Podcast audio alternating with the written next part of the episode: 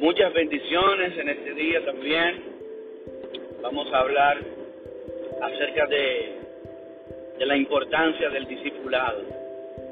La palabra de Dios, por medio de nuestro Señor Jesucristo, el Maestro de Maestros, nuestro Señor y Salvador, nos enseña la importancia del discipulado. El discipulado es tan importante, pero tan importante, que debemos darle la importancia que, se, que realmente merece. Y lo digo por qué. Porque he visitado muchas iglesias y he conocido obras, que le llamamos, en la cual no hay instaurado un discipulado. Vemos personas que, que crecen, que están en la iglesia y están creciendo de una manera desordenada, sin ningún tipo de doctrina ni conocimiento y sin ningún tipo de capacitación. Vemos que cuando Jesús específicamente, luego que escoge los doce, los doce discípulos, los llama, dice la palabra de Dios, para que estuviesen con él y para enviarlos a predicar. Primero vemos que los, los escoge para que estén con él. O sea, los disipula, los capacita, les da las herramientas, les da el conocimiento necesario y luego les delega la responsabilidad, ya luego con el conocimiento y la preparación y el tiempo que el Señor entendía que era el requerido para que ellos fueran, eh, tuvieran la capacidad para hacer discípulos, hacer a otros discípulos. Mire bien, nadie puede hacer discípulos si antes no se disipula. Y la palabra de Dios nos manda ir por todo el mundo y hacer discípulos a todas las naciones. Y el que creyere y fuere bautizado será salvo, más el que no creyere será condenado. ¿Cómo Jesús nos manda a ser discípulos? Es claro, primero tenemos que ser discipulados. Tenemos que entrar en un régimen de disciplina, en un régimen de, de educación, de preparación, en un, en un tiempo donde está destinado para eso, capacitarnos como obreros, dice la Biblia, que nos presentemos enteramente preparados para toda buena obra. No podemos hacer toda buena obra si no hay una capacitación. Y si no hay una capacitación, Dios no nos envía. Es decir, primero Dios es un Dios de orden. Lo primero Dios nos manda, nos llama para ser salvos. Luego, el deseo de Dios es que todos seamos discipulados.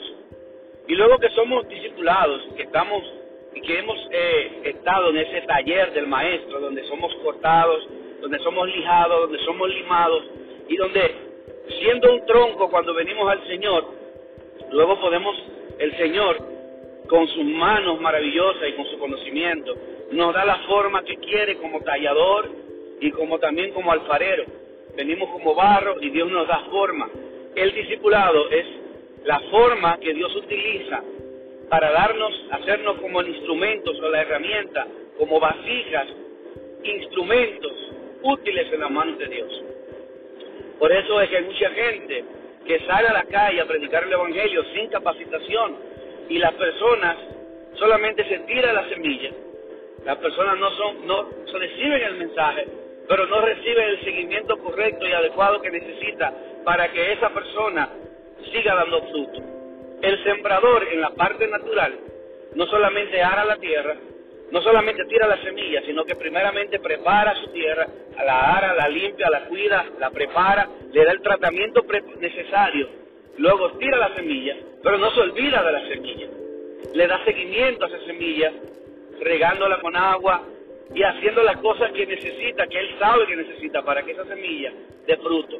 Luego que nace, le da el seguimiento correcto hasta que esa semilla se convierte en un árbol, el cual conforme al fruto que sembró, se va multiplicando, crece, se desarrolla y luego también a través de esta, este árbol que tiene muchísimas semillas, se convierte también en un reproductor de otras semillas con de su misma especie.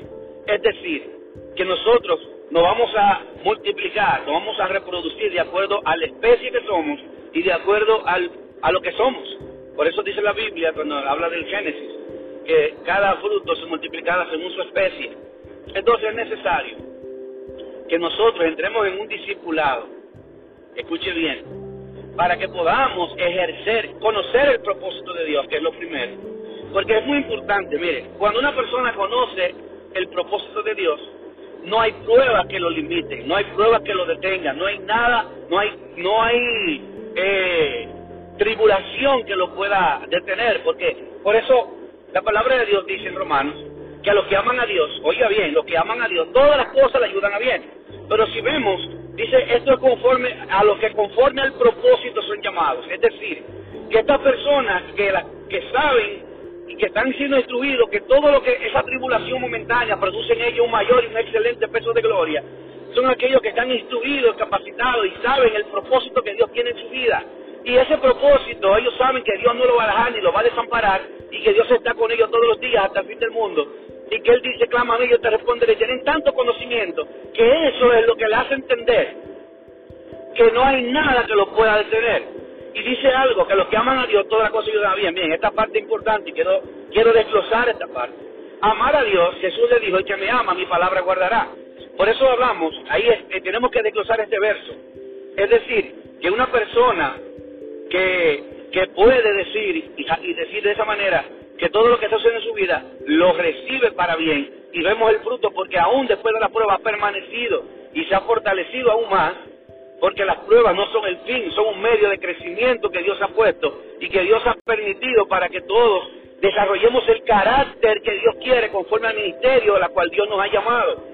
Cada uno de nosotros tiene un ministerio y conforme al llamado, dice la Biblia en ese, en ese verso, a los que conforme al propósito son llamados. Dios sabe que nosotros, muchos de nosotros, dice la palabra de Dios, tenemos que consolar de la misma manera que somos que hemos, que hemos sido consolados. Es decir, una persona que Dios ha permitido ciertas tribulaciones en su vida, es la capacitación que Dios permite para que esa persona tenga las herramientas necesarias para que en un futuro pueda esa persona encontrarse con otra persona que vivió la misma experiencia y esa persona tener las herramientas necesarias para darle la palabra específica, para levantarla, para restaurarla y para que tenga esa palabra rema específica para que esa vida tenga un trato de Dios específico. Es decir, que es necesario el discipulado, porque cuando vemos una iglesia que está ejerciendo el discipulado que Dios les ha llamado, los pastores están llamados, ¿para qué? Para formar líderes. Es necesario, dice la Biblia, que el anciano sea, oiga bien, es necesario que el anciano sea apto para enseñar. El anciano es una persona que es lo que llaman el anciano, es el pastor, es el obispo, el prevístero, es el, es el sacerdote. Los ancianos, los pastores, están llamados a enseñar, discipular. Son maestros con el fin de formar discípulos, convertirlos en próximos maestros, porque estos cuando salgan a la calle no solamente pueden tirar las semillas, sino que pueden darle el seguimiento que a ellos se les dio da parte de su maestro. ellos se reproducen de acuerdo a lo que Dios ha permitido que estas personas vivan, de acuerdo a su tratamiento, a su capacitación así se desarrollan. Entonces, seguimos con el mensaje y dice lo siguiente, es necesario que todos cuando vayamos a la calle tengamos esa capacitación, porque nos vamos a encontrar con diversas situaciones en la vida que puede que nosotros podamos salir avergonzados de estas cosas. Dios nos da la capacitación, el conocimiento, pero nos da la, nos da la capacitación espiritual para echar fuera demonios, para orar por los, por los enfermos y que sanen, entonces tenemos que tener esas cualidades. Dios lo va a hacer, Dios lo va a capacitar. También Dios, cuando dice la palabra de Dios, y cómo serán, y cómo oirán si nadie les predica, pero cómo eh, eh, se les predicarán si no son enviados. Cuando habla el libro de Romanos sobre, en el capítulo 10 y en el capítulo 14, hablando sobre de las personas que, cómo serán enviados y cuánta gente no conoce el Evangelio. Es necesario que nosotros podamos eh, discipularnos. Por eso cuando vemos en iglesia que se da el, el, ese trato, ese, ese, ese orden de Dios en cuanto al discipulado, vemos que las iglesias crecen. Las iglesias están llamadas a ser bíblicamente, a ser bíblicas. Vemos que la Biblia dice, habla sobre las células del discipulado, porque dice que se enseñaba en las casas y en el templo se, iba, se hacía la oración. Entonces, es decir, que las células no son de ahora. Las células son desde los tiempos de los discípulos, donde ellos enseñaban por la casa, compartían el pan y la oración. Es decir, que esa coinonía donde se llevaba a cabo no era simplemente ir y cantar y juntarse y compartir como hermanos. No, no, no, no. Había una, una forma específica de cómo ir tratando, de, de cómo ir aprendiendo desde la A hasta la Z, para que esas personas, de acuerdo al tiempo que ya tenían, podían adquirir ese conocimiento y salir también a ser discípulos, formar otros discípulos también. Entonces, amados, muchas personas, muchas iglesias no están cumpliendo el propósito de Dios en cuanto al discipulado porque tienen pastores que no son llamados a pastorear, no tienen conocimiento y no tienen el don de enseñanza. Entonces carecen de los recursos necesarios y de, las, de los talentos y habilidades necesarias para que la iglesia se desarrolle sana y correctamente. Es necesario que todos entremos a la disciplina. La palabra discipulado tiene mucho que ver con la, lo que es la disciplina.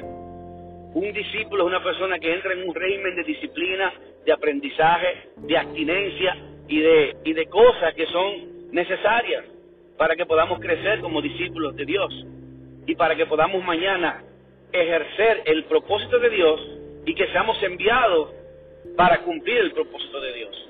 Lo primero es que Dios nos llama a ser salvos. Ese es un propósito general para todo el mundo. Dios no quiere que nadie se pierda, sino que todos procedan al arrepentimiento. Pero hay un propósito personal con cada uno, un trato personalizado de Dios. Dios a ti te puede llamar como, como evangelista, como maestro, como pastor, como misionero, como adorador, como, ¿verdad? Como intercesor. Hay muchos tipos de llamados. Y de acuerdo a lo que estamos llamados, entonces tenemos que ejercer, tenemos que conocer cuál es lo que Dios me ha llamado. Por ejemplo, hay personas que me dicen, por ejemplo, pastor, y yo me levanto de madrugada y, no sé qué hacer, y lo que hago que me pongo a orar. Es que Dios te ha llamado a interceder. Dios te ha llamado a interceder. Cuando te despiertes de madrugada, dile, Señor, aquí está tu sierva, aquí está tu siervo. Dime qué debo hacer. Dios te va a poner personas específicas en ese momento, en esa hora, en la cual tú vas a estar intercediendo. Eso es un llamado precioso que la iglesia necesita. Bien, es necesario el discipulado porque cuando tenemos un discipulado bien desarrollado y correcto en la iglesia, la iglesia adquiere el conocimiento, también adquiere lo que es eh, ese, ese, ese, ese, ese conocimiento espiritual para detectar todo lo que es falso, toda doctrina falsa. Entonces, por eso es que pastores que no tienen que no tienen conocimiento del discipulado, no tienen conocimiento, que no tienen el llamado, no solamente la iglesia no la llevan en el rumbo correcto, sino que también invitan predicadores que no, que no, o sea, invitan predicadores que llegan a un punto que cuando llegan a la iglesia lo que traen un mensaje que confunden a la iglesia porque no tienen, no tienen conocimiento. Entonces, ¿cómo pueden, eh, eh, cómo pueden tener conocimiento para rechazar lo que es malo si no tienen ningún tipo de conocimiento? No tienen discernimiento. El discernimiento se adquiere a través del conocimiento. Y en este tiempo es muy necesario porque hay mucha gente hoy en día que se hacen llamar profetas y que ponen, salen con palabras de su propio corazón y no del corazón de Dios. ¿Y cómo podemos detectar un falso profeta si no hay conocimiento? ¿Cómo podemos conocer un falso predicador si no hay conocimiento de la palabra de Dios? Mientras yo trabajaba en un banco durante 15 años, nos enseñaban cuál era la moneda correcta y cuáles eran las especificaciones correctas que tenía. Y cuando ya estábamos empapados de ese conocimiento, cuando veíamos una falsa, ya no era necesario ni siquiera que lo lleváramos a, la máquina donde comprobáramos el billete, porque ya conocíamos el, grueso del billete, ya conocíamos el, cómo era el papel, el color específico, el relieve que tenía y las marcas de agua que tenían y aún la tirilla que tiene las especificaciones del monto del billete cada uno, que son cosas que una persona común no la conoce, pero nosotros que estamos experimentados en esa área, que tenemos el conocimiento, que tenemos el discipulado en esa área natural, pues también podemos saber y entender cuando un billete es malo, así mismo cuando tenemos específicamente el conocimiento de la palabra y cuando estamos discipulados y tenemos los sentidos ejercitados, como dice la Biblia, lo que por el uso de la palabra se han ejercitado los sentidos espirituales, de tal manera que al oír una persona, al ver una persona, podemos darnos cuenta que hay algo que no concuerda con lo que Dios, eh, con, lo, con el propósito de Dios y con, y con la, la dirección de Dios en nuestras vidas. Por eso vemos tantas doctrinas. Personas que salen de un ministerio en rebeldía y hacen otra iglesia y llegan al punto de que crean ministerios y ministerios y ministerios, se crean, se crean sin personas llamadas por el Señor, sin, hacer, sin ser enviados por el Señor. Es una falta de respeto yo ponerme a pastorear una obra a la cual yo primeramente no he sido capacitado y no he sido enviado por ministros y claramente que tenga ellos tengan el, sepan primeramente yo tener el llamado y segundo que ese llamado sea evidenciado por otros ministros y que ellos entiendan que sí que yo tengo ese llamado también lo van a se va a manifestar Dios lo va a dejar ver el Espíritu de Dios lo va a revelar que es el llamado que tú tienes entonces Dios va a poner en el tiempo específico cómo enviarte y cuál es la función que debes hacer. ¿Entiendes?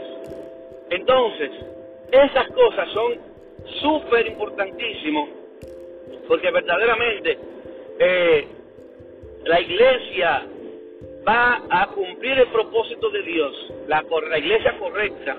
Y escuche bien, ¿por qué? Porque dice la palabra de Dios, bien, que en aquel tiempo muchos me dirán, Señor, en tu nombre echamos fuera demonios. Y el Señor le dirá, nunca te conocí. ¿Y por qué diría eso? Oh, porque no fueron llamados por Dios. No, tenían el, no tienen el conocimiento correcto de las cosas de Dios. Y sin querer, vamos a decir, o no de una manera, eh, eh, vamos a decir, eh, con el deseo de hacerlo, por, solamente porque la falta de conocimiento, predican lo que le han enseñado, lo que han escuchado, y están multiplicando una palabra que no es la correcta.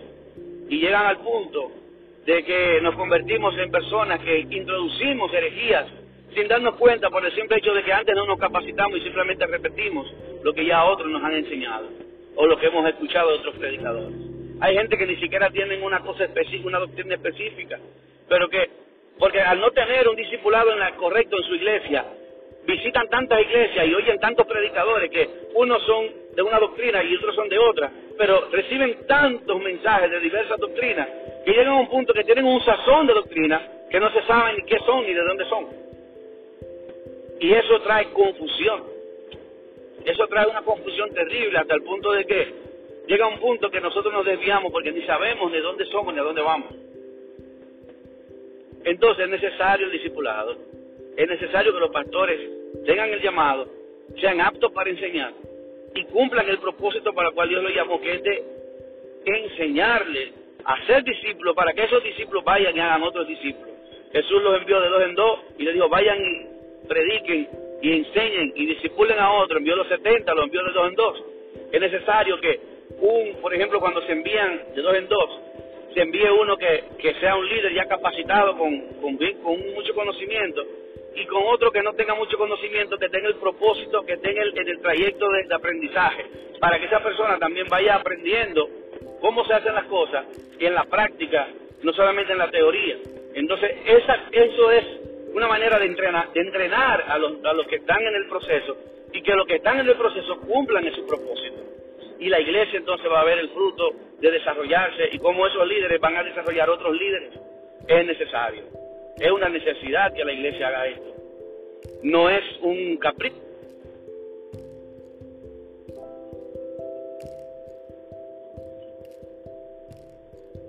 No es un capricho, es lo que Dios demanda. Para que, por eso hay muchas personas que cuando están en la prueba, cuando están en la tribulación, no pueden permanecer. Porque como no tienen el amor de Dios, no tienen el conocimiento de Dios, no tienen eh, no saben el propósito de Dios en sus vidas. Por eso vienen los ríos, vienen las tempestades contra esas casas y como no están en la roca, son destruidos. Así que Dios te bendiga y Dios te guarde. Espero que también este mensaje sea de bendición para ti y para aquellos que lo escuchen. Que el Señor te bendiga. José te habla. Dios te bendice.